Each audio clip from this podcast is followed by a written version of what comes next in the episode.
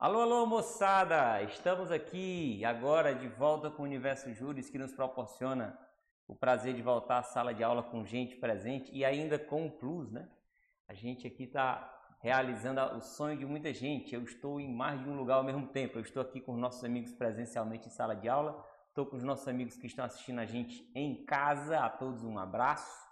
E estou também com os no... e é uma viagem no tempo, porque eu falo agora ao vivo para os amigos que estão aqui, para os amigos que estão em casa, e falo também, não sei a que horas eu vou estar me dirigindo aos amigos que vão nos assistir pelas aulas gravadas, as maravilhas que a tecnologia nos proporciona e que estão aqui no Universo Júris para nos dar as melhores condições para que a gente atinja o nosso objetivo, né? A gente vai conversar sobre direito penal nas nossas aulas nesse módulo de agora e no módulo que a gente vai gravar amanhã de manhã, no sábado pela manhã, a gente vai conversar sobre a teoria geral da pena.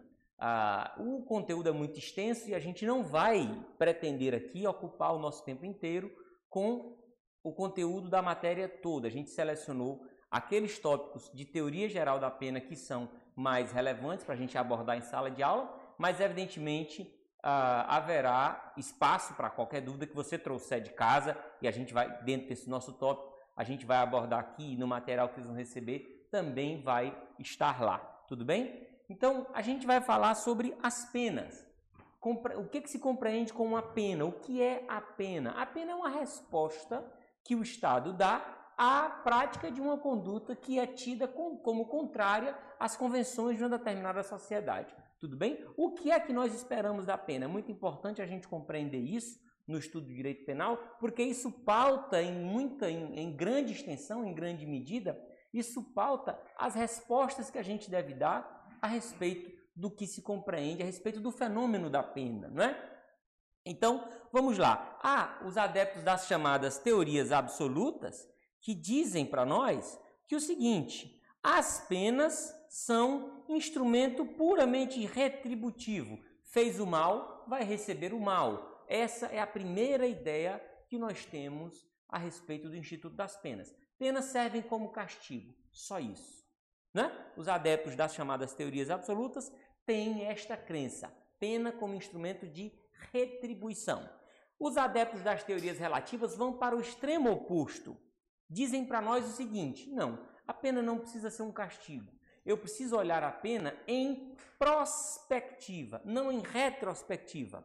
Eu não quero saber o que foi que o sujeito fez. Fez, está feito.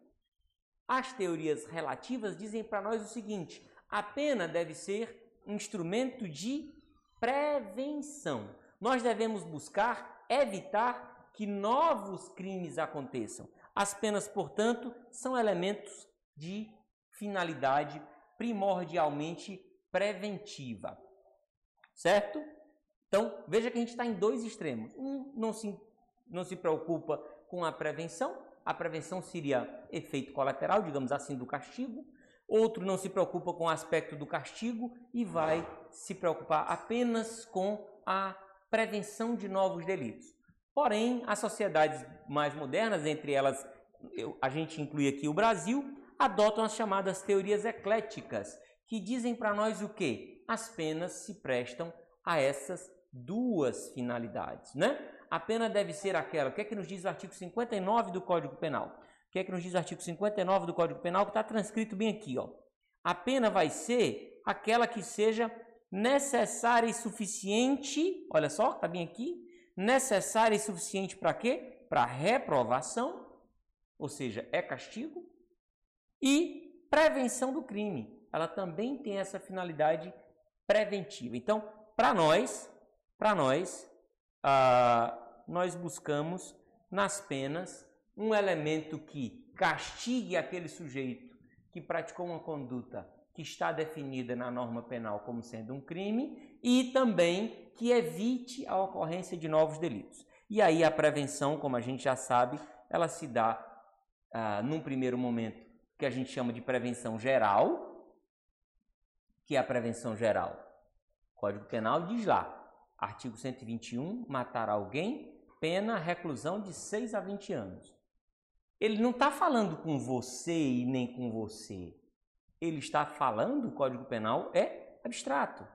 Então, É como se ele dissesse a todos nós: ó, quem de vocês matar alguém estará sujeito a uma pena de reclusão de 6 a 20 anos. Espera-se, pelo efeito preventivo geral das penas, que o simples fato de ser possível que você receba essa pena sirva de desestímulo suficiente. Essa é a prevenção geral. Você deveria se sentir desestimulado. Não, eu não vou cometer crimes porque se eu fizer isso, eu estarei sujeito à pena A, B e C. Tudo bem? E a prevenção especial consiste no efeito que a pena produz no sujeito que foi condenado e que cumpriu uma pena. Aquele cara cumpriu uma pena e, seja porque ele não quer de novo ser apenado, seja porque o tratamento a que ele foi submetido durante o processo da pena foi suficiente para desestimulá-lo, para convencê-lo a pautar a sua vida de acordo com as regras que nós convencionamos para a nossa sociedade. As penas guardam que características no nosso ordenamento, de acordo com a Constituição Federal? Primeira característica delas é a característica da legalidade. Já sabemos muito bem disso, né? Diz lá o artigo 5 inciso 39 da Constituição. Não há crime sem lei anterior que o defina, não há pena sem prévia combinação legal. Aqui nos interessa a pena. Uh, esse é o princípio do que a gente chama de reserva legal. A lei, desculpa, a Constituição falou aqui em lei. Quando ele fala em lei, nós estamos aqui tratando de lei no seu sentido formal, lei no sentido estrito, aquela espécie normativa que precisa passar por aprovação nas duas casas do Congresso Nacional, precisa de sanção presidencial e publicação para ela passar a produzir efeitos, certo? Essa é a espécie normativa que pode tratar da definição de delitos e pode tratar da, da cominação de penas. Medida provisória, diz a Constituição Federal, tem força de lei. Pode tratar de matéria penal? Tem força de lei. Mas não é lei. Vocês são novos, não lembram do Denorex. Denorex era um remédio para caspa que, na verdade, eles diziam parece remédio, mas não é remédio, é Denorex. Assim está a medida provisória para o direito penal. A Constituição diz tem força de lei, mas não é lei medida provisória não pode tratar de matéria penal. Tudo bem? Tá certo assim? Não pode tratar. Joia. Então eu preciso de lei, no seu sentido formal. Lei. Joia. E aí, ah, essa é uma, uma primeira característica que a gente precisa entender. Legalidade significa quatro coisas que estão dentro desse conceitozinho de legalidade. Primeira decorrência de legalidade é a anterioridade. Não basta que eu tenha uma lei dizendo que tal fato é crime e a pena é X. É preciso que essa lei seja anterior ao fato. Não é?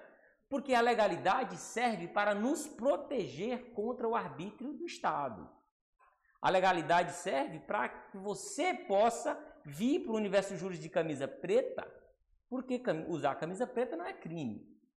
Se amanhã o presidente da República, se amanhã o detentor do poder quiser lhe perseguir, e ah, eu vou pegar aquele cara e agora vou dizer que usar camisa preta é crime.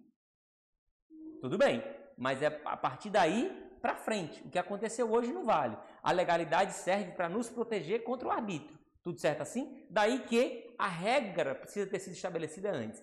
A lei que define o crime e a lei que comina a pena, ela precisa estar em vigor antes da data do fato, não da data do julgamento.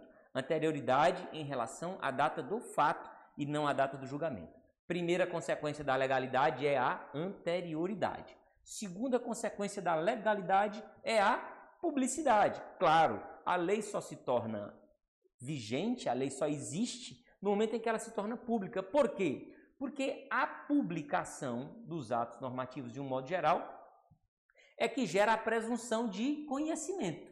Ninguém pode chegar lá para o juiz e dizer eu não sabia que isso era crime. Por que, que ele não pode dizer isso para se eximir de responsabilidade? Porque a lei foi publicada. Na hora que ela foi publicada, presume-se que todos nós conhecemos.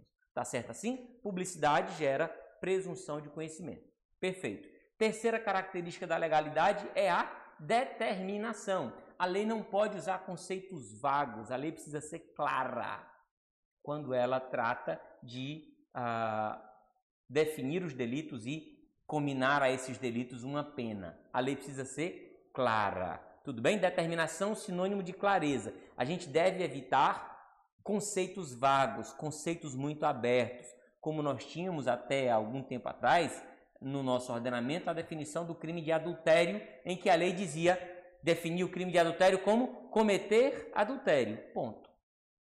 O que é cometer adultério? Em que momento o crime de adultério estava consumado? O legislador não disse muita coisa para nós, né? Fica difícil a gente compreender o que, que o legislador quis tipificar como crime quando ele não foi claro nesse sentido. Tudo bem? Então, legalidade significa necessariamente determinação, clareza. E por fim, a quarta decorrência da legalidade é a taxatividade. A lei penal é taxativa. A lei penal não é exemplificativa, certo? Lei penal ela encerra, ela contém todas as hipóteses que interessam ao direito penal. Se não está na lei penal, não interessa ao direito penal. É simples assim, certo? Não existe meio termo. Ou está na lei penal ou não interessa ao direito penal. Ela é taxativa, tudo bem? Prosseguindo aqui, outra característica das penas é a pessoalidade. O nosso direito não admite a responsabilidade penal objetiva. O direito penal brasileiro não admite que uma pessoa res responda criminalmente, assuma responsabilidade criminal por conduta de outra pessoa a pena é individual. Somente aquela pessoa que concorreu para a prática do delito com dolo ou culpa pode ser penalmente responsabilizada por ele. Pena é pessoal. Ah, o pai entregou o carro ao filho menor de idade para o filho menor de idade dirigir. E esse filho menor de idade vai lá no trânsito e causa um acidente, quiçá um homicídio culposo, sei lá o quê. O pai não responde pelo homicídio culposo? Não. O pai responde pelo que ele fez. Foi o que ele fez? Existe um delito previsto no Código de Trânsito Brasileiro que é entregar a condução de veículo automotor à pessoa não habilitada. Ele responde por isso, né? Tudo bem? Ele não pode ser chamado a responder penalmente pela conduta de outra pessoa. Civilmente é outra história. Civilmente ele pode sim. Em algumas situações, uma pessoa pode ser chamada a responder por ato de outra na legislação civil, nós temos hipóteses e vocês vão ah, estudar isso daí ainda. Ah, perfeito. Pena é pessoal. A pena precisa ser proporcional. A ideia de proporcionalidade encerra para nós uma ideia de adequação de meio a fim. Por isso que eu preciso entender o que é que eu busco com a pena, né? No nosso direito penal, a pena precisa ser necessária, olha só, e suficiente para quê? Reprovar e prevenir o crime. Então eu busco uma resposta que reprove o crime e previna o crime. A pena não pode ser mais do que o necessário, certo? Eu não posso dar um remédio mais forte do que a situação exige, mas ela também não pode ser menos do que o suficiente. A ideia de proporcionalidade está aqui. Eu preciso encontrar o ponto de equilíbrio, né? Não pode ser mais e nem pode ser menos do que eu preciso para produzir os resultados que eu quero. Reprovação e prevenção do crime. E por último, as penas têm a característica da inderrogabilidade. Ou seja, diante da ocorrência de um fato criminoso, Cabe ao Estado empregar os mecanismos que estão a seu dispor para elucidar aquele fato criminoso e levar as pessoas que são estejam implicadas na prática desse fato criminoso a um julgamento de acordo com o devido processo legal, em que se garanta ampla defesa e tudo mais, certo? Mas que ele receba uma resposta. É dever do Estado, não se trata de faculdade. Tudo bem? Perfeito. Em nosso direito não se admitem nem por emenda constitucional, porque a gente tá falando de, estamos falando aqui de cláusulas pétreas, né? Não se admitem em nosso direito pena de morte, salvo a isso aqui é interessante, viu, gente? Já vi isso ser cobrado em prova. Direito brasileiro admite a possibilidade de pena de morte? Afirmativa verdadeira ou falsa? Essa afirmativa é verdadeira. Se tiver só isso, A afirmativa é verdadeira. O nosso direito admite a pena de morte excepcionalmente, mas está previsto, né? A Constituição Federal admite a pena de morte nos casos de guerra declarada. Em situação de tempo de paz, aí sim, se a questão dissesse lá, direito brasileiro admite pena de morte para ah, crimes ocorridos em tempo de paz, aí essa resposta é, essa afirmativa é falsa, não, não admite. Nós só admitimos pena de morte sim, mas no caso de guerra declarada. O Código Penal Militar, você olhar lá, você vai ver que algumas situações são apenadas com morte, né? E são somente crimes militares ocorridos em tempo de guerra são apenados com pena de morte, e a morte, lá segundo o Código Penal Militar, é por fuzilamento. Não se admite pena de caráter perpétuo. É sim, fuzilamento. Paredão, é o paredão. Pá! É melhor o paredão do BBB, né? Do que esse paredão de fuzilamento aí. Pelo menos lá tem mais agrado. Vamos nós. Não se admite pena de caráter perpétuo. A pena precisa ter um horizonte de duração. Ela não pode durar, não pode condenar o sujeito a viver o resto da vida sujeito a uma determinada pena. Vocês devem lembrar que o artigo 75 do Código Penal estabelece um limite máximo para cumprimento das penas no Brasil, hoje de 40 anos, antes era 30, né? Hoje, desde a reforma que houve com a Lei 13964 de 2019, é, esse limite de 30 anos subiu para 40 anos. Foi um jeito de nós darmos uma objetividade para situações como vocês já devem ter ouvido falar, daquele médico, por exemplo, né? aquele médico lá em São Paulo, ah, Roger Abdelmaci, que foi condenado pela prática de sei lá quantos estupros, e pela prática desses sei lá quantos estupros, ele foi condenado a 170 e tantos anos de reclusão. Óbvio que esse cara não vai viver 170 e tantos anos. Então, na perspectiva concreta, mesmo que não fosse uma pessoa velha, imagina só uma pessoa da idade da gente aqui, recebe uma pena de 170 e tantos anos de reclusão. Ninguém tem perspectiva de viver isso. Então a gente teria uma pena materialmente perpétua. Aí o legislador ordinário fez o quê? Não. Quem for condenado à pena que passe de 40, vai cumprir só 40. Essa é a situação. A gente vai falar dela mais na frente, porque existem umas situações a serem observadas, porque essa também não é uma verdade absoluta, mas nós vamos tratar disso lá. O princípio é, não se admite pena perpétua, tudo jóia. Não se admite pena de trabalhos forçados, ou seja, não se admite que o sujeito seja condenado a trabalhar. Que apenas seja o trabalho. Mas. Isso, prisão industrial, isso mesmo.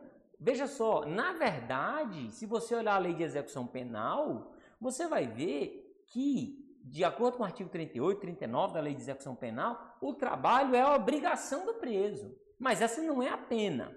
Que é que vai acontecer? O cara é obrigado a trabalhar. Nós já temos lei para isso. Nós não precisamos nem de uma lei. De vez em quando a gente ouve falar, ah, a gente precisa de uma lei para obrigar os caras a trabalhar, para custear as despesas que eles dão ao Estado. Precisamos de lei para isso, não, já temos lei. E a lei diz também que o produto da remuneração dele serve, deve se destinar a reembolsar o Estado com as despesas. Nós já temos lei para isso. Nós precisamos cumprir a lei. Só isso, né? A lei nós já temos. Então, o trabalho é dever do condenado. Agora, ele não pode ser condenado ao trabalho. A pena não pode ser o trabalho. Tudo bem? Certo? É um dos deveres. E se ele não cumprir esse dever, o que é que eu posso fazer? Eu posso amarrar esse cara e obrigá-lo a trabalhar? Não. Boa noite, bem-vinda. Eu não posso obrigar o condenado, obrigar sim, eu não posso forçá-lo a ir trabalhar. O que vai acontecer é que esse cara um dia vai querer ter livramento condicional, esse cara um dia vai querer ter uma progressão de regime e o desempenho dele no trabalho vai ser avaliado. Se ele não está trabalhando, isso vai impactar no, na avaliação do comportamento dele e ele vai ter dificuldade de obter ah, os benefícios que a lei de execução penal prevê, progressão de regime, livramento condicional e tudo mais. Tá certo assim? Não haverá penas de banimento. O que é o banimento? É a exclusão da pessoa do território nacional. Certo? Tudo bem? O sujeito ser condenado ao degredo, você vai ser condenado, praticou crime X e a sua pena é sair do território brasileiro e não poder mais entrar. Não admitimos essa pena de banimento aqui entre nós. E por fim, o, o legislador constituinte usou uma expressão genérica para nos dizer que não se admitem penas cruéis. O que, é que são penas cruéis? Cabe à doutrina completar esse conceito. Compreende-se de um modo geral que penas cruéis são aquelas incompatíveis com a dignidade da pessoa humana. Penas de açoite, penas de mutilação, né? penas de tortura. Essas penas não são compatíveis com o nosso sistema, tá certo? Porque se consideram penas cruéis, tudo bem? Ah, mas você vai dizer, não, mas se você olhar as cadeias do nosso Brasil, são todas elas em péssimos estados. O Supremo Tribunal Federal já reconheceu o que eles chamaram de estado inconstitucional de coisas com relação ao nosso sistema penitenciário, porque a qualidade do sistema é muito ruim. Ok, mas nada disso é cruel, porque a gente está falando, na verdade, de cumprimento de pena privativa de liberdade. E nós entendemos que a pena privativa de liberdade não é uma pena cruel. O que acontece é que ela não está sendo executada de forma adequada. A gente precisa buscar melhorar a execução da pena privativa de liberdade. Mas ela em si não é considerada uma pena cruel. Tudo bem? Pois não. Essa é uma pergunta interessante. Eu, quando advogado, a Kailane perguntou a gente aqui se eu acho, não sei se os colegas de casa ouvem, mas eu vou repetir a pergunta. Ela pergunta se eu acho se a privatização dos presídios pode ajudar a melhorar o nosso sistema penitenciário. Veja só, essa é uma pergunta interessante, principalmente da minha perspectiva, de resposta, porque quando eu era advogado, eu trabalhei quase dois anos como advogado de uma experiência de uh, penitenciária privada aqui em Sobral. Na verdade, a, universidade, a penitenciária não era privada, né? A nossa penitenciária industrial regional de Sobral, quando ela foi aberta, era uma experiência que eles chamaram de cogestão, né? O Estado terceirizou, contratou uma empresa para fazer o que se chama de hotelaria e segurança interna da unidade. O que é hotelaria? Refeições, né? acomodações e todo o, todo o trabalho interno também, da segurança interna. Ao passo que o Estado, através da Polícia Militar, fazia a segurança externa da unidade, né? das muralhas e tal. Eu, desculpa, eu era do corpo técnico. Eu era advogado que prestava serviço aos internos, né? Love is in the air. Então, desculpa, gente, me engasguei aqui. Mas vamos lá. Dizem que quando a gente se engasga com, com saliva é, é, raiva, é? Que vai ter depois? vamos lá, desculpem. É... Mas eu dizia, eu era do corpo técnico, eu era advogado, e lá tinha médicos e tal. Veja só, qual é o argumento de quem não gosta da experiência? O argumento de quem não gosta da experiência é que pode haver conflito ético. Como assim? Eu estou lá, imagina só, eu advogado, eu Cavalcante Neto advogado, em 2003. Lembram 2003?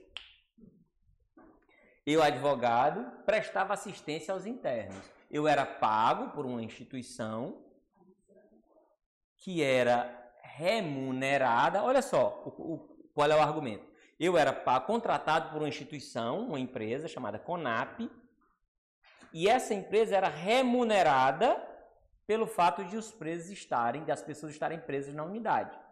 Qual seria o real interesse dessa empresa de que as pessoas fossem postas em liberdade? O argumento era esse. O serviço podia ser deficiente porque a empresa não teria interesse em que as pessoas fossem postas em liberdade. Na prática, nada disso acontecia. E eu falo da minha, da minha perspectiva, né? Do que eu de fato fazia lá, do que eu via os outros técnicos fazerem.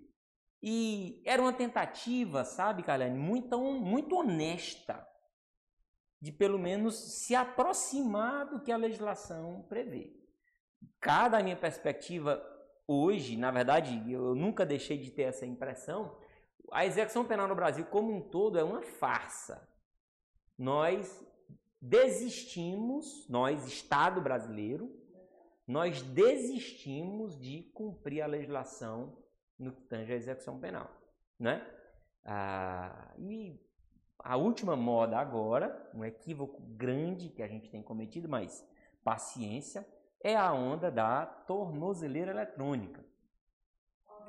Que foi, é um instituto importantíssimo. A gente está fazendo um desviozinho aqui, mas a gente vai voltar já já para casa. Mas é muito bacana essas digressões. A gente, a tornozeleira eletrônica, gente, é um, um elemento importantíssimo, muito bom para aquilo para que ele foi pensado. A tornozeleira eletrônica foi pensada para uma coisa. A gente está desviando a tornozeleira eletrônica para outra coisa. Tornozeleira eletrônica não é cumprimento de pena, não dá para ser, não tem nada a ver com isso. Tornozeleira eletrônica, por exemplo, é uma ferramenta importante quando eu digo que o agressor da mulher tal não pode chegar perto do trabalho dela. Aí eu boto a tornozeleira para saber que esse cara não anda lá. E se ele andar lá, eu posso tomar providência. Tudo bem? Ela é boa para isso. É boa para cumprir pena, não tem rigorosamente nada a ver, né? O fato é este. Lamentavelmente, nós desistimos de, de executar.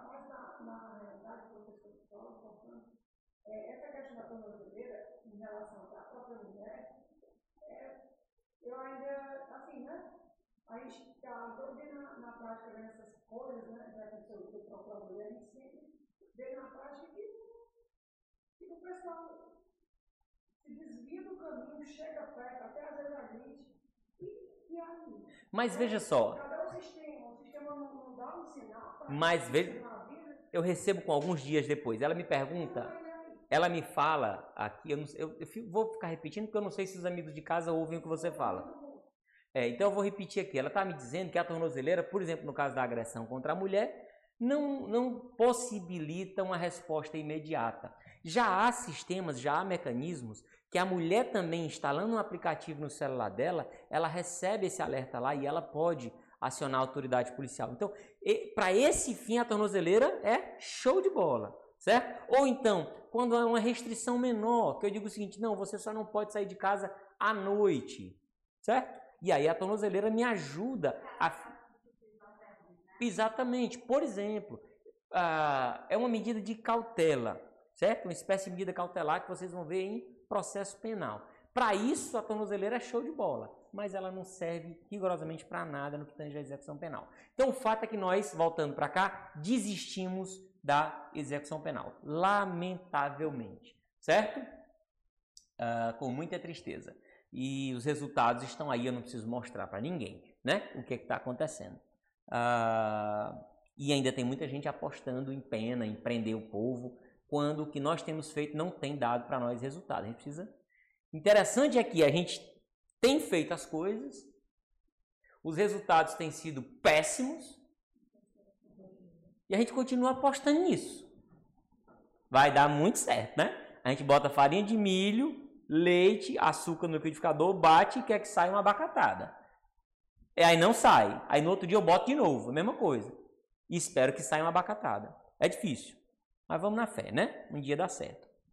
Entre nós, vamos lá, entre nós, a Constituição diz o seguinte: olha só, a lei regulará a individualização da pena. Essa palavrinha é muito importante, gente. Individualização significa o que para nós? Individualização significa que eu não posso ter uma pena tabelada. Roubo, 10 anos. Homicídio, 20 anos. Tráfico de drogas, 8 anos. Não posso ter isso. Por quê? Porque na hora que nós temos isso, eu vou ter que tratar do mesmo jeito o cara que vende um cigarro de maconha e o cara que transporta 50 toneladas de cocaína. E é óbvio, parece óbvio que nós estamos falando de pessoas que merecem respostas diferentes. Tudo bem? Certo? A ideia de individualização é essa. A pena precisa se aproximar tanto quanto possível da realidade do indivíduo naquele fato. E digo mais, pode ser que duas pessoas que praticaram o mesmo crime juntas, duas pessoas juntas, praticaram o mesmo crime, cada qual deu dois tiros. A vítima foi morta com quatro tiros. Eu tenho o sujeito A e o sujeito B. Mataram, cada um deu dois tiros, igual, igual, tudo igual. É possível que eu aplique pena diferente a esses dois? Claro que é possível. Imagina que o A é o pai da vítima. Ele merece a mesma resposta do outro, que é um ilustre desconhecido? Talvez não, né? Talvez não. Existe um temperinho a mais que me diz o seguinte: esse cara tinha dever de proteção em relação à vítima. Eu exijo mais dele. A conduta dele é mais reprovável do que a do outro. Não é que a do outro esteja certa, não estou dizendo isso. As duas estão erradas. Mas tinha um que tinha uma pitadinha a mais, né? Além do mais, nós temos o seguinte: há homicídios e há homicídios, né? Uma coisa é o sujeito matar uma, um inimigo que passou a vida inteira lhe ameaçando. Outra coisa, como eu tenho visto, não sei se vocês ah, acompanham aí na imprensa, agora uma, uma coisa que tem se repetido assustadoramente, crianças sendo executadas na rua. Se você olhar aí no seu Google agora, você vai ver, parece que foram três crianças essa semana no estado do Ceará. Não é? Por banalidades. Crianças. Isso, teve isso também. Pois é, exatamente. Um outro exemplo que eu vi isso, né? De crianças lá no Rio de Janeiro executadas pelo furto de gaiola.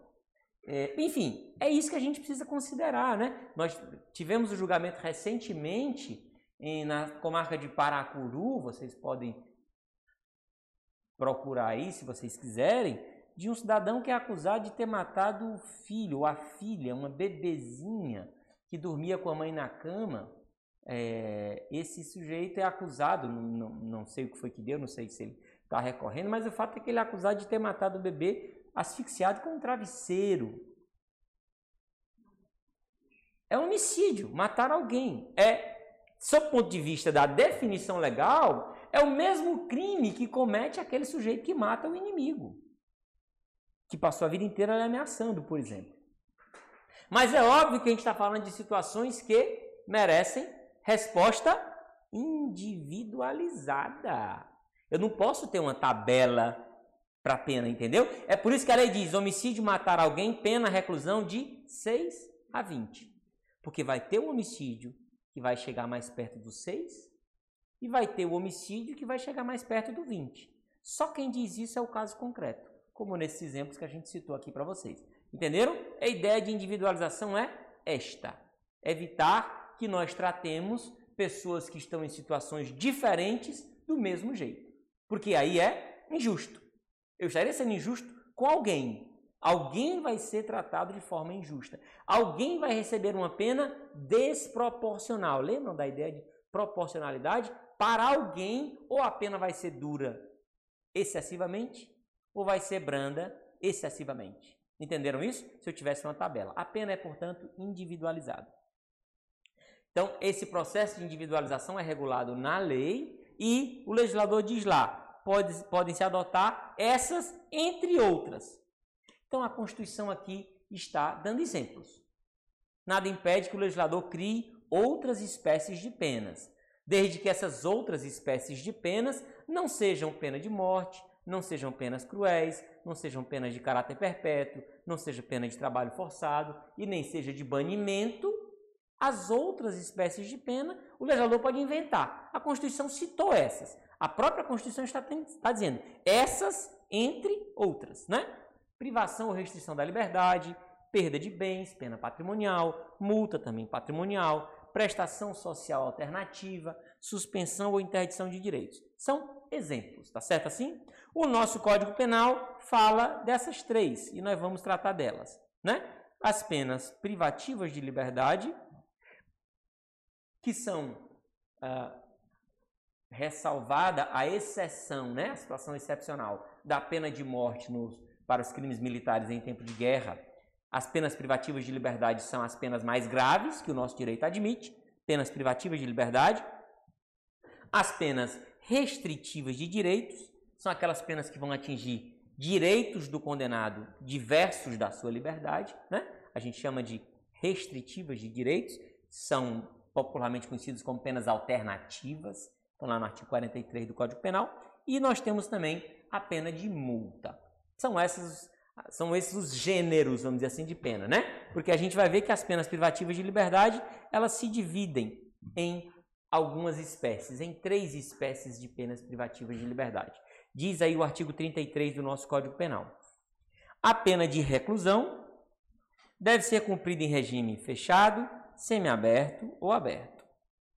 A de detenção em regime semiaberto ou aberto, salvo necessidade de transferência a regime fechado. E nós temos ainda uma terceira espécie de pena privativa de liberdade, que é a pena de prisão simples, que você só vai encontrar na lei das contravenções penais. Ou letra feia, macho.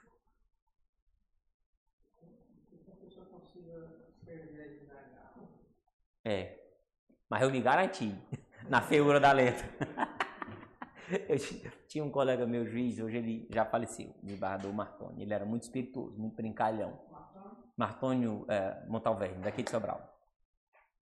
Ah, e ele dizia que quando ele fazia um despacho à mão no processo, só ele e Deus sabiam o que estava escrito. Dali a uma semana, só Deus. Nem ele sabia mais. Bom, eu estou mais ou menos nesse nível, né? Peço perdão a vocês. Mas vamos lá. Então, gente, olha, aqui nós temos três espécies de penas privativas de liberdade, né? Olha só, a pena de reclusão é a primeira que está aí, a pena de detenção e a pena de prisão simples, certo? Reclusão, detenção e prisão simples. O que é que tem de diferente entre as três? A gente precisa ter cuidado com isso. Isso aqui, como é tão difundido, é uma impressão ah, leiga, tão difundida, que às vezes eles cobram isso na prova. Reclusão a gente associa logo, não sei porquê, a regime fechado.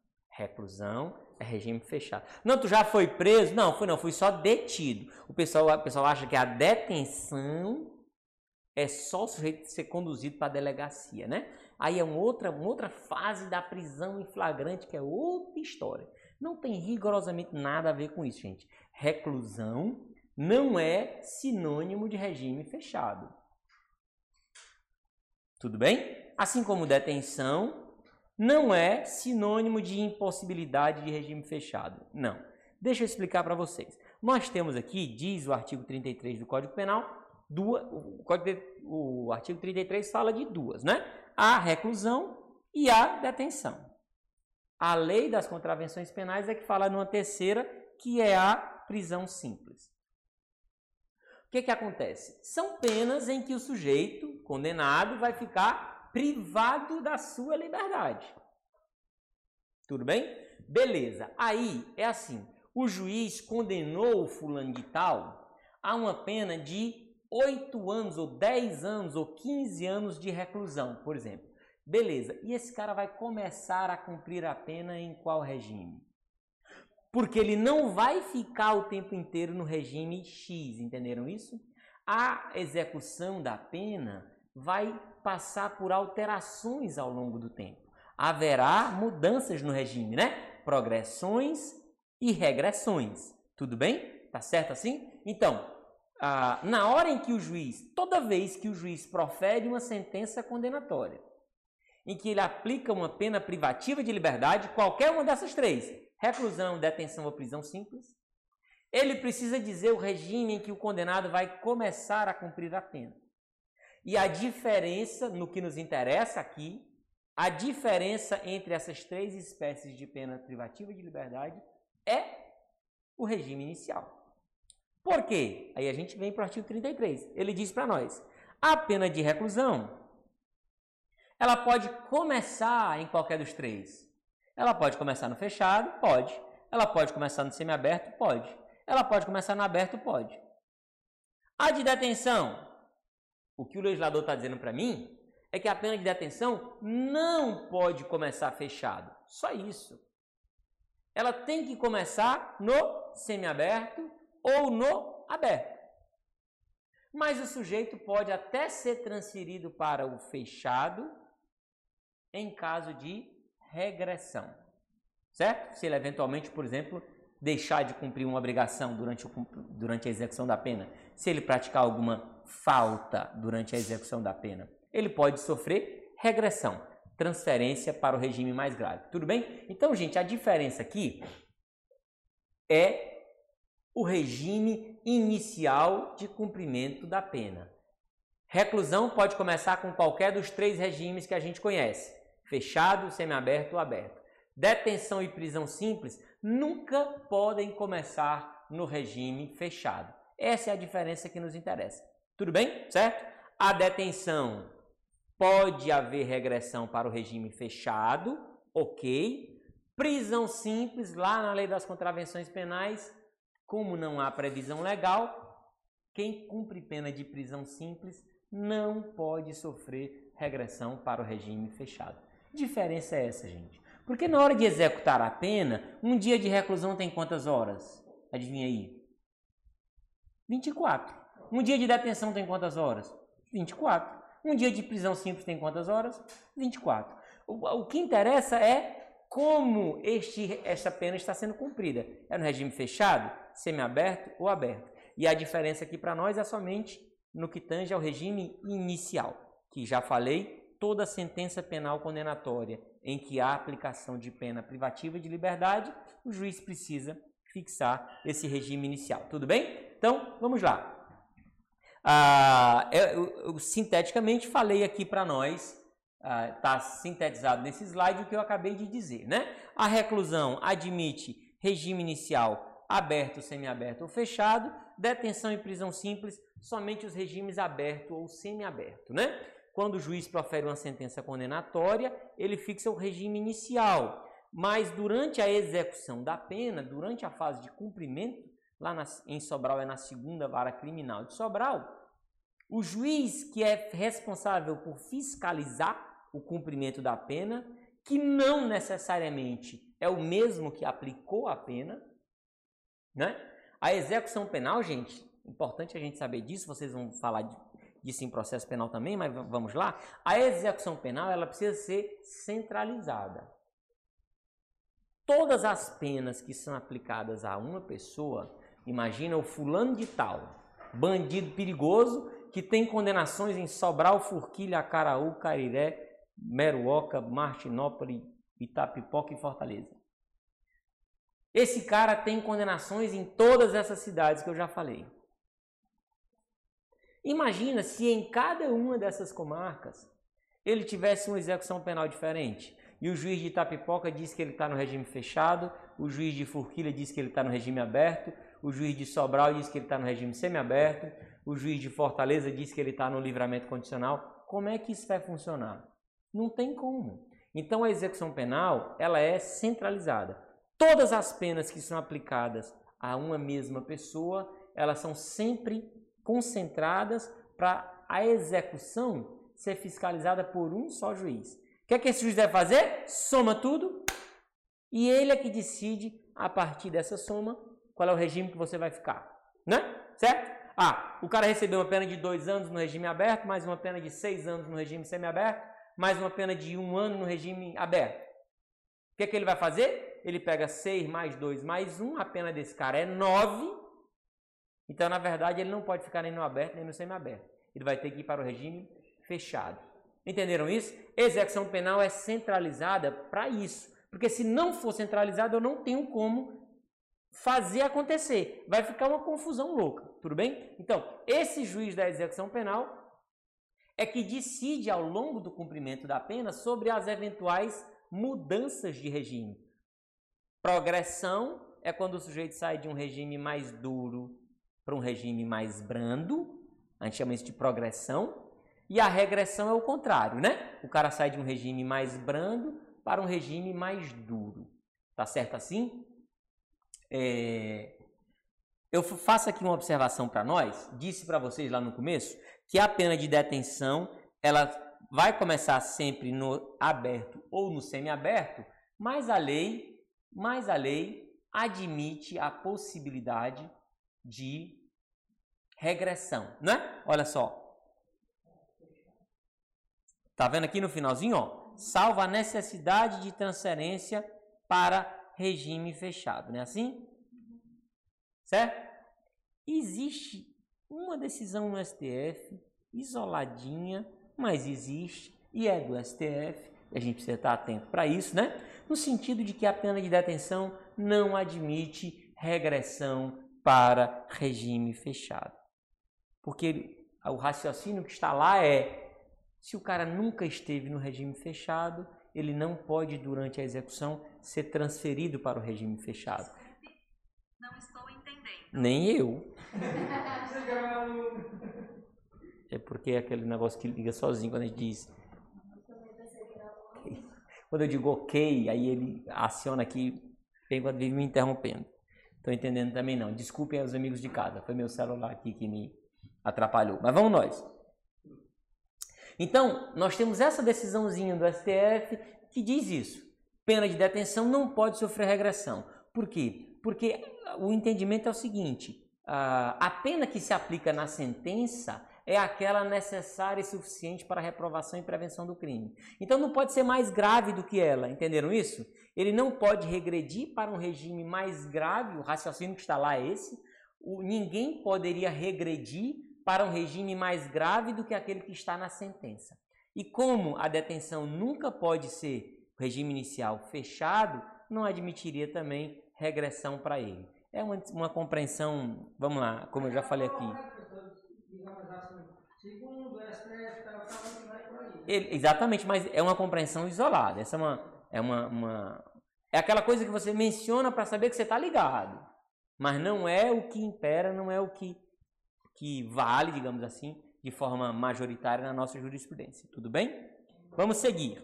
O artigo 33, o artigo 33, parágrafo 2 do Código Penal, prevê para nós, está aí na nossa tela, quais são os critérios que o juiz vai usar para fixar o regime inicial, certo?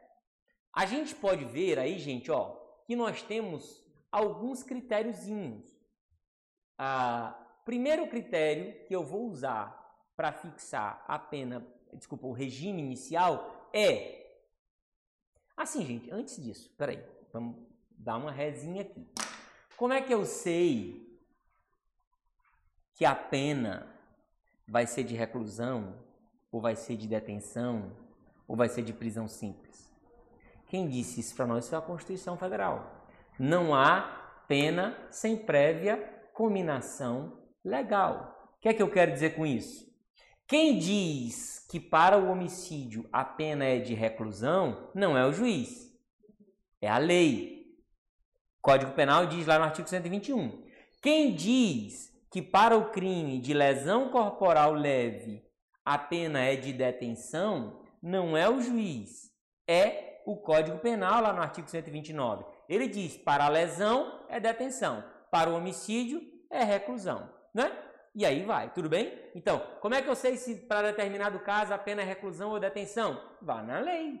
A lei é que define qual é a pena, ela que faz a combinação, né? Na hora em que ela define o crime, preceito primário da norma penal incriminadora, ela também combina uma pena, preceito secundário da norma penal incriminadora, tá certo assim? Então, vamos lá. O primeiro critério para nós fixarmos, para nós fixarmos a pena desculpa, o regime inicial é a espécie de pena privativa de liberdade. Por que, que a espécie de pena é importante? Porque eu já sei que se for reclusão é uma situação, mas se for detenção ou prisão simples, eu não posso fixar nunca fechado. Não interessa. Entenderam isso? Né? Quando for detenção ou prisão simples, o regime inicial sempre estará excluído a possibilidade de ser o fechado. Tá certo assim? Primeiro critério, mas ele obviamente não é suficiente. O segundo critério que a gente vai usar é a quantidade de pena aplicada. E aí, o parágrafo 2 e as alíneas A, B e C do artigo 33 do Código Penal estabelecem uma tabelinha. Quando a pena é maior do que 8, quando a pena é maior do que 4 e até 8, e quando a pena é até 4 anos. Ele estabelece essa gradaçãozinha, certo? Está aí no 33, parágrafo 2 está na tela de vocês. Mas isso também não é suficiente. O terceiro critério que nós vamos usar é a reincidência. Terceiro critério, quando o réu é reincidente, é uma situação, se o réu não é reincidente, a situação é diferente. E o quarto critério que nós vamos usar é o critério das chamadas circunstâncias judiciais. Eu sintetizei isso aqui, eu não vou querer ler isso com vocês, porque é maçante ler, vocês podem ler em casa, não tem muita dificuldade, né? É importante a gente entender o raciocínio aqui. Eu sintetizei essas informações aqui do 33 parágrafo 2 eu sintetizei em dois gráficos que eu vou mostrar aqui para vocês agora. Tudo bem?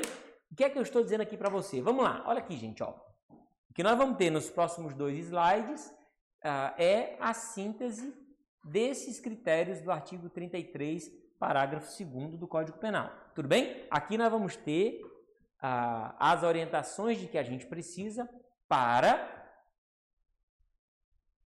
fixar o regime inicial de cumprimento da pena em qualquer situação. Tudo bem? Vamos lá. Primeiro caso, quando a pena for de reclusão, olha só, pena de reclusão. Toda vez que a pena de reclusão é maior do que 8, não quero saber se o cara é primário, não quero saber se ele era o amigo de toda a vizinhança, não interessa nada. Pena de reclusão superior a 8 anos é igual a regime fechado. Pronto, tudo bem? Certo assim? Todo o resto não me importa. Bons antecedentes, não, não interessa. Pena de reclusão maior do que 8, maior do que 8. 8 não está aqui ainda. Tudo bem? Essa primeira regra aqui, ó, pena maior do que 8. 8 anos e um dia já vem para cá. Oito anos não. Tá certo? Joia. Oito anos, maior do que oito anos, regime inicial fechado. Agora, quando a pena é maior do que quatro, olha só, a pena é a partir de quatro anos e um dia até oito anos, até oito anos, a pena é maior do que quatro, a pena é maior do que quatro, né? mas ela é menor ou igual a 8. Neste caso, nós vamos ter as seguintes regras. Se o sujeito for primário, nós vamos fixar o regime inicial semiaberto. Tudo bem? Pena de reclusão que seja maior do que 4 e não passe de 8 se o réu for primário, o regime inicial é o semiaberto. Mas se o réu for reincidente, não é justo eu tratar o reincidente do mesmo jeito que eu trato o primário. Claro, o reincidente vai receber uma resposta um pouquinho mais dura. Ele vai para o regime fechado. É, exatamente. Essa é a ideia de individualização, entendeu? Se sentir diferenciado mesmo, né? Bom, então o reincidente vai para o regime fechado. Tudo bem? Primário, maior do que 4 e até 8, até 8, o número 8 anos fica nessa regra aqui. Tudo bem? Certo? A primeira regra só vale para mais do que 8. E o terceiro intervalo, quando a pena de reclusão ela for de até 4 anos, pena menor ou igual a 4 anos, vamos lá. Para o réu primário, está claro para nós, ele vai para o regime aberto. Tá certo? Réu primário, regime aberto. Agora, se o réu for reincidente,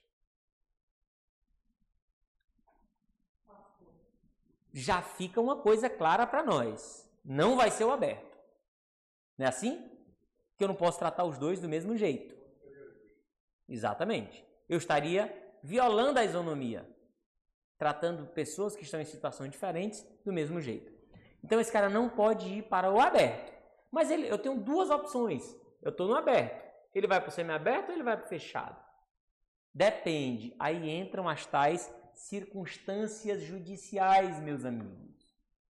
Certo? Eu estou mencionando aqui a súmula 269 do STJ que resolveu essa parada.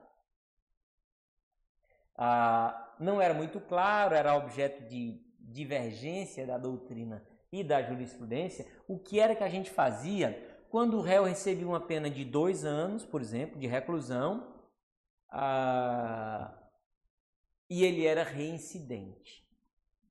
O que é que eu faço? Esse cara vai para o semiaberto ou ele vai para o fechado? o STJ resolveu a parada com a súmula 269. O que, é que a súmula 269 diz?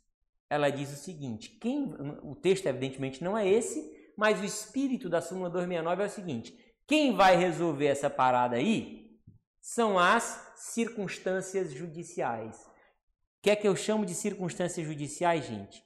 Circunstâncias judiciais, toda vez que você ouvir essa expressão, você está ouvindo falar no artigo 59 do Código Penal, certo? Culpabilidade, antecedentes, personalidade, conduta social do agente, né? motivos, circunstâncias e consequências do crime e o comportamento da vítima. Artigo 59 do Código Penal são as circunstâncias judiciais. Então, o que é que acontece? Toda vez que o réu receber uma pena de reclusão de até quatro anos, se ele for reincidente, qual é o regime inicial, gente? Bom, sendo reincidente, com essas circunstâncias judiciais preponderantemente favoráveis, ele vai para o semiaberto. Mas se as circunstâncias judiciais forem preponderantemente desfavoráveis a ele, o regime inicial deverá ser o fechado. Tá claro? Deu para compreender aqui o raciocínio? Deu ou não? Vamos lá. O semiaberto, no caso aí, da pessoa, né, que pegou só quatro anos. Vamos supor que anteriormente ela tinha sido de dois anos aí, né? Sim. E aí pega agora quatro. Certo. Esse semiaberto, na nossa situação hoje, ele é aquele que vai, no caso dele, dorme em casa ou trabalha e vai falar? Ah, e aí você fez a pergunta que quem souber responder essa pergunta vai ganhar na. Como é? Na. Sei o que da. Cleide é seu nome. Assim, né? Ela tá me perguntando aqui, gente, os amigos de casa, se esse sujeito que vai pro regime aberto ou ele vai pro semiaberto é o cara que vai dormir em casa ou vai dormir no estabelecimento. Escute, quem souber disso no Brasil vai ganhar a loto fácil da independência, 150 milhões de reais. Não tem quem saiba disso. Por quê? Porque deveria ser o semiaberto, mas nós não temos isso no Brasil. Lembra que eu estava falando agora há pouco? Que nós desistimos de executar a pena no Brasil? Então, essa, essa pergunta que você me fez, eu só posso responder a partir da lei. O que, é que a lei diz? Quem está no semiaberto deveria ir para uma colônia agrícola, industrial ou similar. Deveria ir. Ele não deve sair de lá para trabalhar. O que acontece é que a deficiência do sistema penitenciário faz com que a gente fique inventando, inclusive tornozeleira. Por exemplo, em Sobral, hoje. Então, nesse caso, ele é tornozeleira. Em Sobral, sim. Em São Paulo, não, embora a lei de execução penal seja a mesma, né? Em São Paulo, não, em. Ah, sei lá, enfim. O fato é que nós não temos isso. Eu só posso lhe responder essa pergunta a partir da lei. O que, é que a lei diz? E é importante, viu, gente? Atenção para isso. É importante você saber que lá na prova, embora na sua cidade, é, o cara que cumpre pena em regime aberto, ele não tem nem tornozeleira, ele só precisa estar em casa à noite e o juiz faz de conta que acredita que ele está em casa, é, e a polícia também faz de conta que acredita que ele está em casa,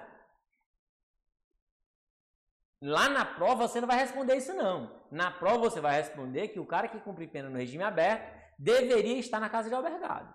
Ele cumpre pena na casa de albergado. Por quê? Porque é assim que a lei diz.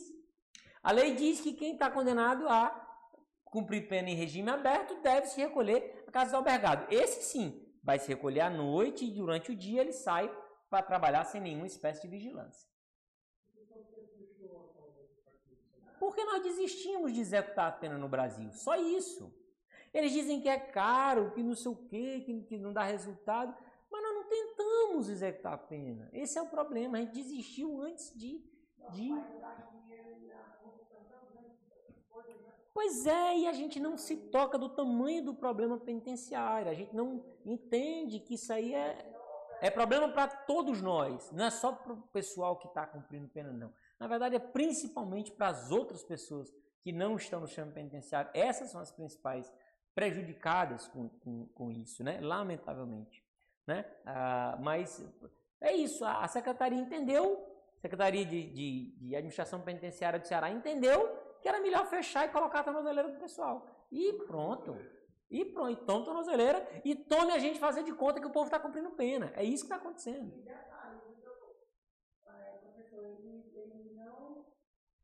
Até nas ligações, é complicado. Até para eles atenderem. É, é. É uma loucura. Nem eles mesmos dá suporte para quando um indivíduo desses aí quer dizer que está. É, é. Ainda tem esse problema. Verdade.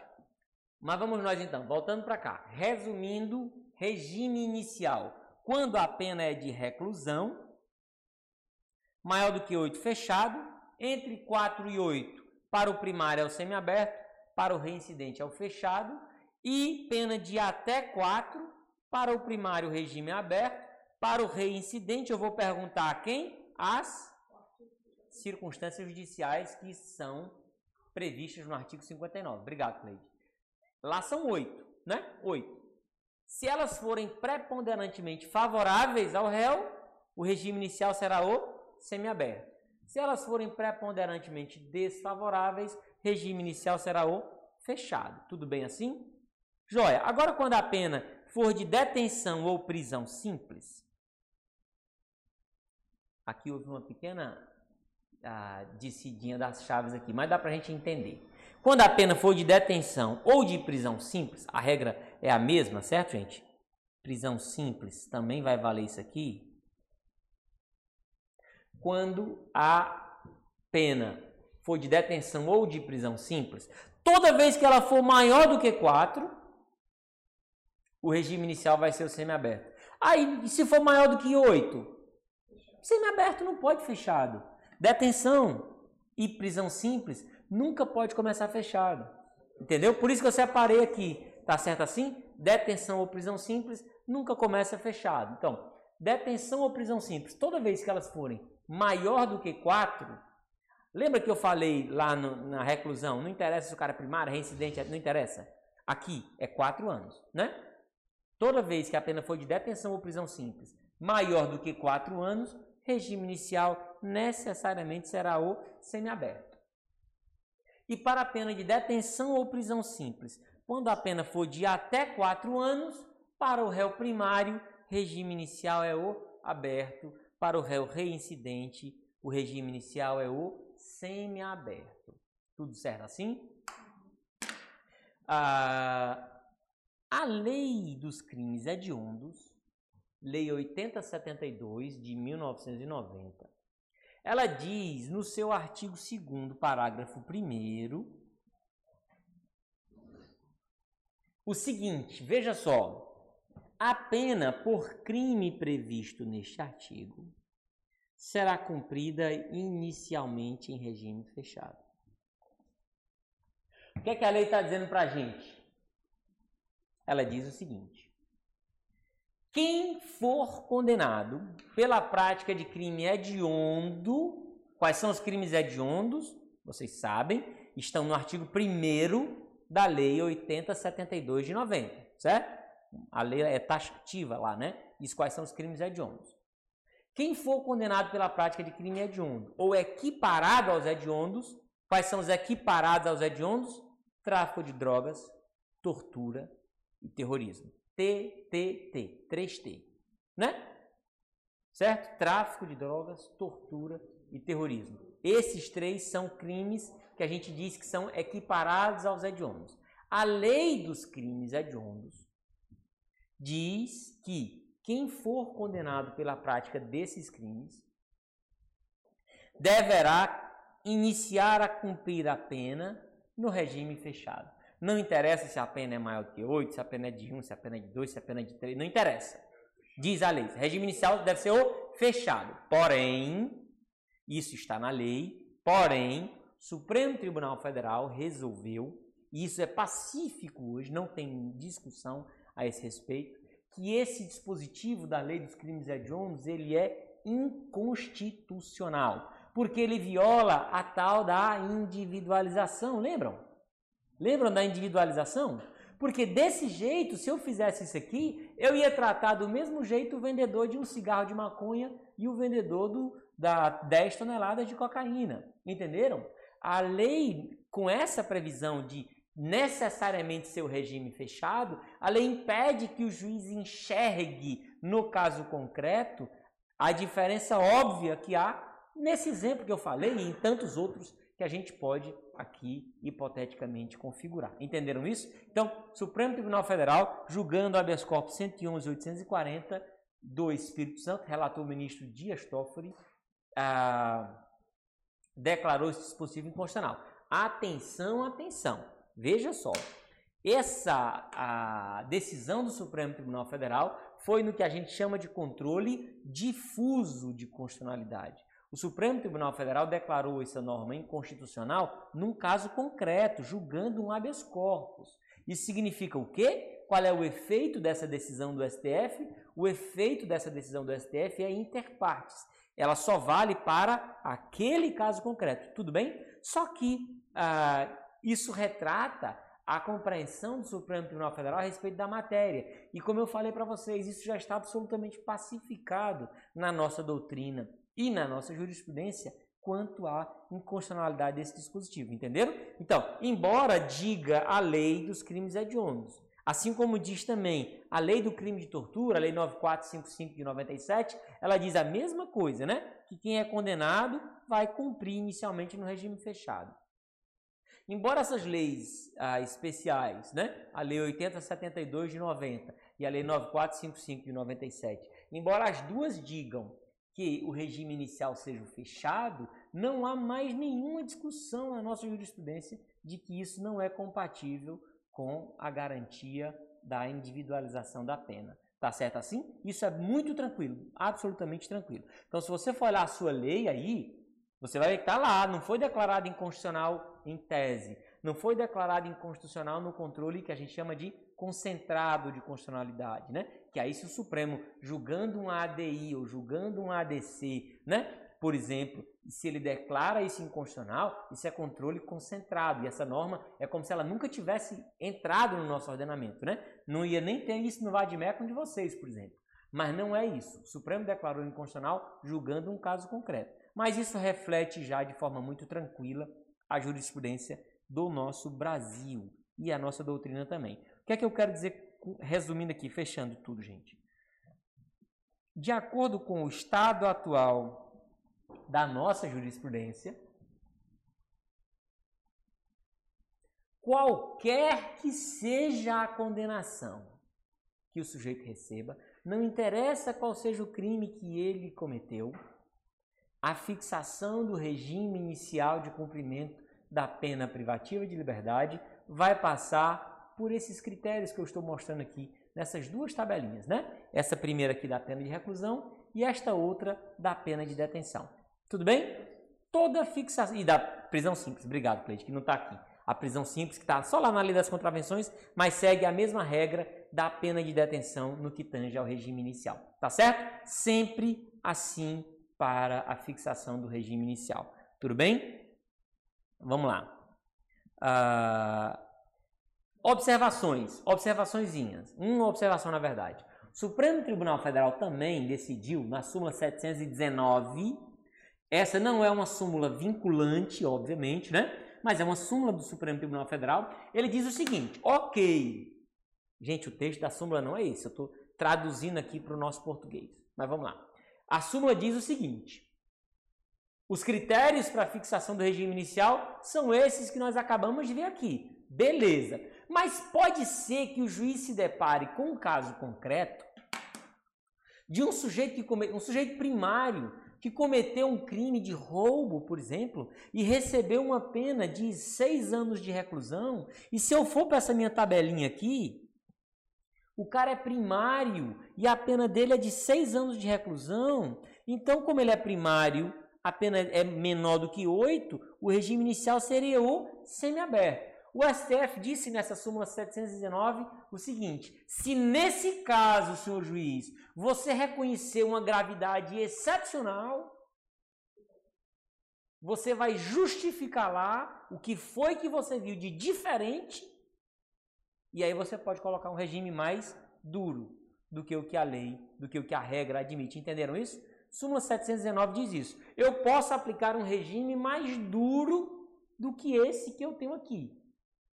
Para isso eu tenho que ter uma justificativa concreta. O que é que neste caso é diferente dos outros casos de roubo em que a pessoa pega uma pena de seis anos? O que foi que aconteceu de tão especial nesse caso concreto? Qual é a maior reprovabilidade que este caso representa? Ficou claro para todo mundo?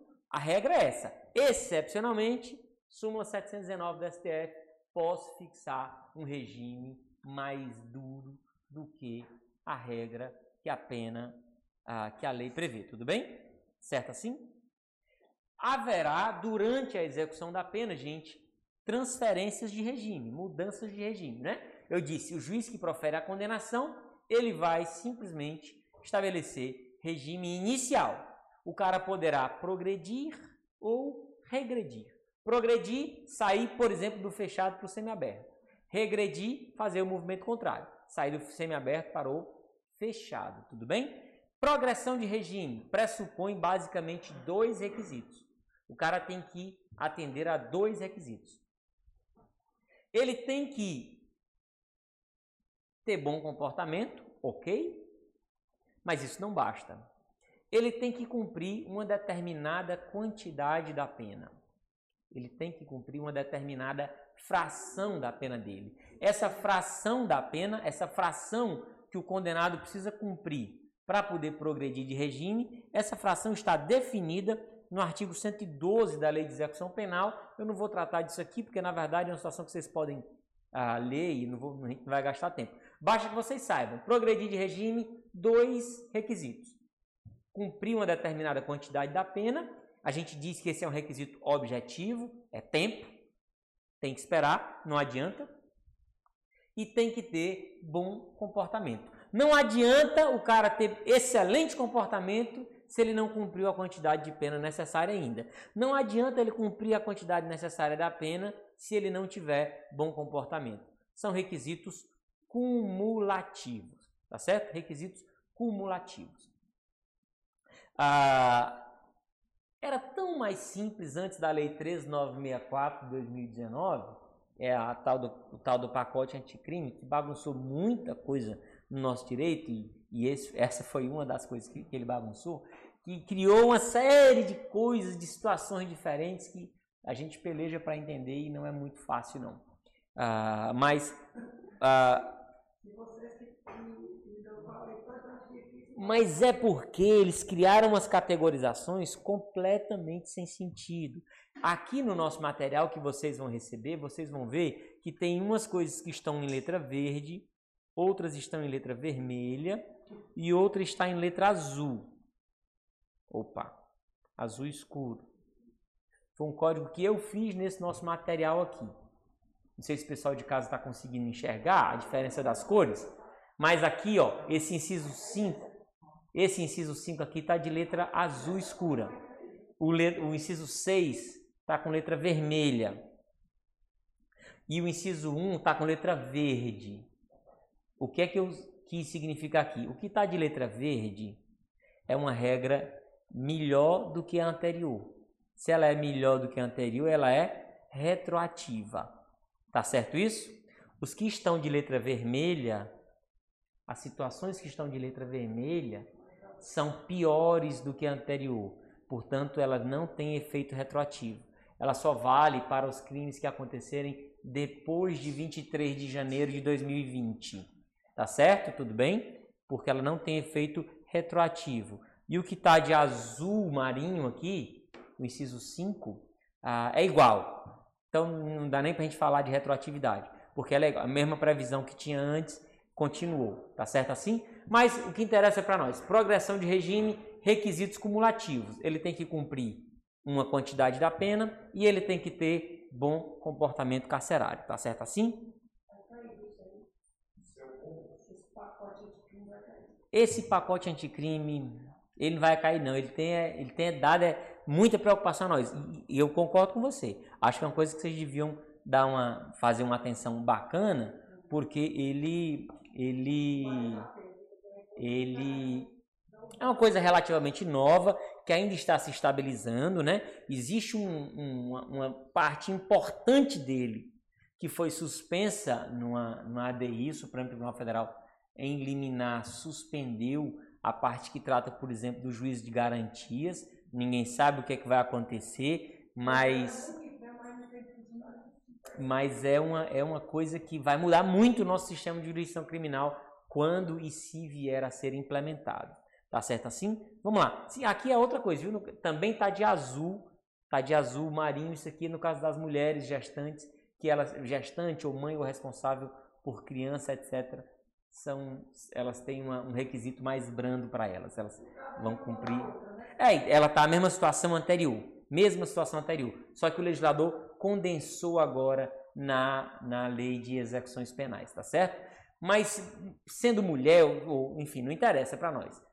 Ah, toda vez que for para progredir de regime, os requisitos são dois. Tem que ter bom comportamento, todo mundo, e ele vai ter que cumprir uma fração da pena. Essa fração é que varia de acordo com as várias, diversas situações que a gente mostrou aqui do artigo 112, tá certo? Que a gente precisaria verificar no caso concreto onde é que ele se encaixa nessas hipóteses do artigo 112 da Lei de Execução Penal. Detalhe interessante, viu? O crime de tráfico de drogas, artigo 33 da Lei 11343, ela tem esse crime tem uma forma que a gente chama de tráfico de drogas privilegiado, certo? ah, esse 33, parágrafo 4 é uma redução da pena. A pena pode ser reduzida até em dois terços, tudo bem? E ah, já, nós já estamos caminhando para que esse crime, embora seja tráfico de drogas, ele não seja considerado hediondo.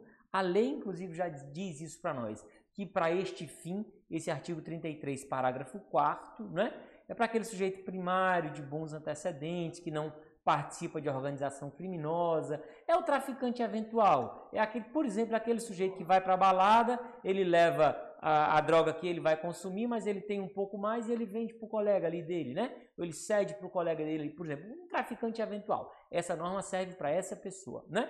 Tudo bem? Ah, embora seja tráfico de drogas, nós estamos caminhando para que esse delito não seja considerado hediondo. Tudo bem? Tá certo assim?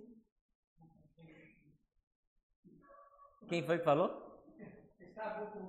É, exatamente. Ah, no caso da lei dos crimes hediondos, ela também prevê uma regra específica que já está, não preciso nem olhar para cá, porque ela já está condensada lá no artigo 112. Essa história de 2 quintos ou 3 quintos, tudo está lá no artigo 112 da lei de execução penal, tá certo? Ele trata também na lei dos crimes hediondos, mas ela está tudo condensado na lei de execução penal artigo 112. Progressão precisa ter as duas coisas, né? Quantidade de pena e bom comportamento. Eu sintetizei os, as diversas situações dos requisitos aqui, um oitavo, quem é que é um 16%, 20%, e aí vai. E no que tange a regressão, gente, regressão é transferir de um regime mais brando para um mais severo. Atenção, progressão de regime não admite salto. A progressão que a gente estava falando agora não admite salto. O que é que eu quero dizer com isso? O cara que está no regime fechado, ele não pode progredir para o aberto.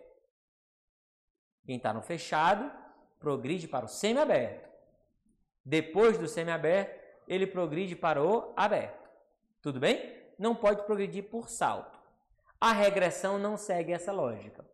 O cara que está cumprindo pena no regime aberto, ele pode ser regredido para o semiaberto, como ele também pode ser regredido direto para o fechado.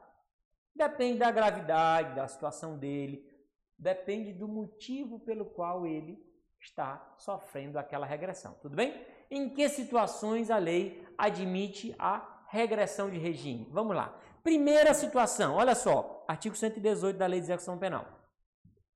A execução da pena privativa de liberdade ficará sujeita à forma regressiva, com a transferência para qualquer dos regimes mais rigorosos. Qualquer dos regimes, né?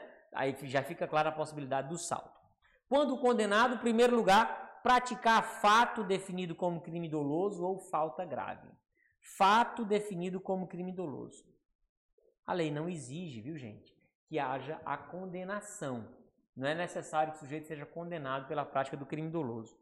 A notícia de que o sujeito praticou o crime doloso já autoriza que o juiz, evidentemente tomando cautelas, ouvindo o condenado, que o juiz determine a regressão do regime, tudo bem? Ah, ou falta grave. O que é falta grave? As faltas graves estão definidas no artigo. Não, minha irmã, tá muito feio. Tu é doido. Artigo 50 da Lei de Execução Penal. Certo? Melhorou, né? então, no artigo 50 da Lei de Execução Penal, gente, é que diz para nós. A Lei de Execução Penal é fácil vocês encontrarem, mas é a Lei 7.210 de 1984, de julho de 1984, certo? Essa, esse artigo 50 da Lei de Execução Penal é que define para nós quais são as chamadas faltas graves. A prática de falta grave ou a prática de um fato definido como crime doloso representa motivo idôneo suficiente para a regressão de regime. Eu só preciso observar para vocês o seguinte: primeira coisa, a STJ tem súmula 533, salvo engano, súmula 533, que diz para nós o seguinte: ó, o César contribuiu conosco aqui. É exatamente, César, a lotofácil da independência. Agora que eu estou vendo aqui no chat. Obrigado pela ajuda. É isso mesmo. Ah, eu joguei, viu? Se vocês não me virem por aqui na segunda-feira, já sabem. Ah... Vamos lá, gente. É...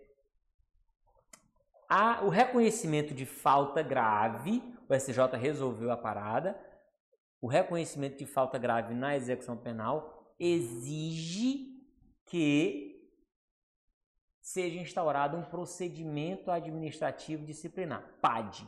É preciso que o juiz instaure esse PAD e dê direito de defesa ao cara, né? Por exemplo, o que é uma falta grave? A posse de um telefone celular, a posse de uma faca dentro do estabelecimento penitenciário, a posse indevida de uma faca, porque pode ser que o cara trabalhe na cozinha ele vai ter uma faca na posse dele, mas ele não pode ter uma, uma faca embaixo do colchão onde ele dorme, né? Então, a posse de um, de um instrumento desse é falta grave. Mas para eu reconhecer a falta grave, eu preciso instaurar um procedimento em que eu assegure defesa para o condenado, para o, apenado, né? Ele vai ter direito de se defender. Se o juiz concluir que houve a falta grave, ele vai é, poder aplicar a regressão de regime, tudo bem? E também, a lei diz aqui, praticar fato definido como crime doloso. Eu disse para vocês que ninguém precisa esperar nem a, a a condenação. Né? Diante da notícia da prática do crime, a gente já poderia regredir. Só que isso precisa ter um cuidadozinho. A gente também precisa ouvir a pessoa. Né? Porque, por exemplo, já aconteceu aqui comigo, aqui em Sobral, de um sujeito que foi preso em flagrante pela prática de um crime de homicídio. Joia. Só que todos os depoimentos que a polícia colheu apontavam no sentido de que aquele cara que matou uma outra pessoa agiu em legítima defesa. Aí, se, inclusive, esse cara foi posto imediatamente em liberdade, né? Ele recebeu, evidentemente, ele foi posto em liberdade imediatamente. No dia que o flagrante foi comunicado, ele foi posto em liberdade. Então, como é que está tudo indicando que esse sujeito agiu em legítima defesa, e eu vou regredir o regime do cara por causa disso. Não é assim, entenderam isso? O juiz da execução penal tem que ter essa temperança, né? Tem que ter esse cuidado. De ouvir o sujeito, vem cá, me conta a história melhor. Tem uma moda, uma nova moda acontecendo aí, do sujeito que foi preso lá, o fulano de tal, foi preso e quando ele foi preso na delegacia, ele deu o nome do cicrano de tal, o nome do irmão dele. Tá cheio disso. Aí chega lá no fora a notícia de que o cicrano de tal foi preso. E o cicrano de tal é apenado. O que é que o juiz faz? Regride o regime do cicrano de tal. Mas não foi ele que cometeu o crime. Não foi ele que foi preso. Quem foi preso foi o fulano que deu o nome dele, né?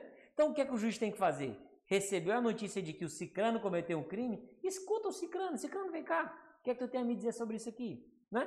Certo? Contraditório e ampla defesa. Essa é a ideia. Né? O que é que você tem a me dizer? O cicrano vai dizer, não, não foi eu não. Foi meu irmão. Ele ainda está lá preso por causa disso. Ele deu meu nome lá, etc, etc. Esclarece, faz exame de digital, etc. E aí o juiz toma a decisão que tiver que tomar. Tudo bem isso? Mas vamos lá. Regressão de regime. Prática de fato definido como crime doloso ou prática de falta grave, falta grave compreendido como aquilo que está definido lá no artigo 50 da LEP. Eu citei aqui dois exemplos, né? A posse de celular, a posse de faca, etc. E a segunda situação, veja que essa primeira é como que uma punição, né? Por uma transgressão que o sujeito fez. A segunda não é exatamente uma punição. A segunda é a seguinte situação, amigos. Vejam só. O sujeito estava cumprindo pena e ele estava no regime aberto, vamos supor. Ele tinha uma pena de três anos para cumprir, certo? E aí ele tinha cumprido, sei lá, seis meses, faltavam dois e meio, né? E durante esse cumprimento da pena dele, o juiz recebe uma notícia: juiz, esse cara aí recebeu uma nova condenação. Agora ele foi condenado a mais sete anos no regime semiaberto. O que é que o juiz da execução penal tem que fazer? O artigo 111 da LEP diz para nós. Toda vez que o cara está cumprindo uma pena e no meio do caminho chega uma pena nova, o que é que o juiz da execução penal faz? Ele pega o restante, os dois e meio aqui no nosso exemplo, e soma com a pena nova. Dois e meio mais sete, nove anos e meio. De acordo com essa soma, o juiz vai fixar o regime que ele vai ter que cumprir. Nesse caso é o regime fechado. Ele não está sendo punido, não se trata nem de uma punição, mas na verdade nós estamos adequando o regime dele à atual situação da pena dele. Entenderam isso? Tudo bem? Então, o inciso 2 diz isso. Quando o sujeito. É, não é nem sair. Tem deles que dizem, a Cleide está dizendo, que na cabeça do apenado, como ele já passou quase três anos, ele tem direito de sair. Eu estou indo além, Cleide. Na verdade, eles entendem, eles confundem aquele requisito para progredir de regime. O cara vai progredir, por exemplo, quando ele cumpriu um sexto da pena, vamos supor. Ele acha que é cumprir a pena. Não, já cumpriu, já paguei. Porque ele acha que dali para frente não tem mais pena para cumprir, quando na verdade tem, né? Ou deveria ter, né? Se o Estado continuasse a execução da pena. Ah, mas o que acontece, voltando para cá, olha, diz o inciso 2: a pena vai sofrer, o sujeito vai sofrer regressão ou transferência para um regime mais grave quando ele sofrer uma condenação por crime anterior, cuja pena somada ao restante da pena em execução torne incabível o regime. É isso, né? A gente soma o restante da pena anterior com a pena nova, de acordo com essa soma, a gente fixa o regime que ele vai cumprir a partir daí. Tudo bem? Tá certo? Nós vamos pausar aqui agora e a gente volta amanhã. Abraço a vocês que estão em casa. Saudade de alguns que eu vi aí que já estiveram comigo em sala de aula. Até mais.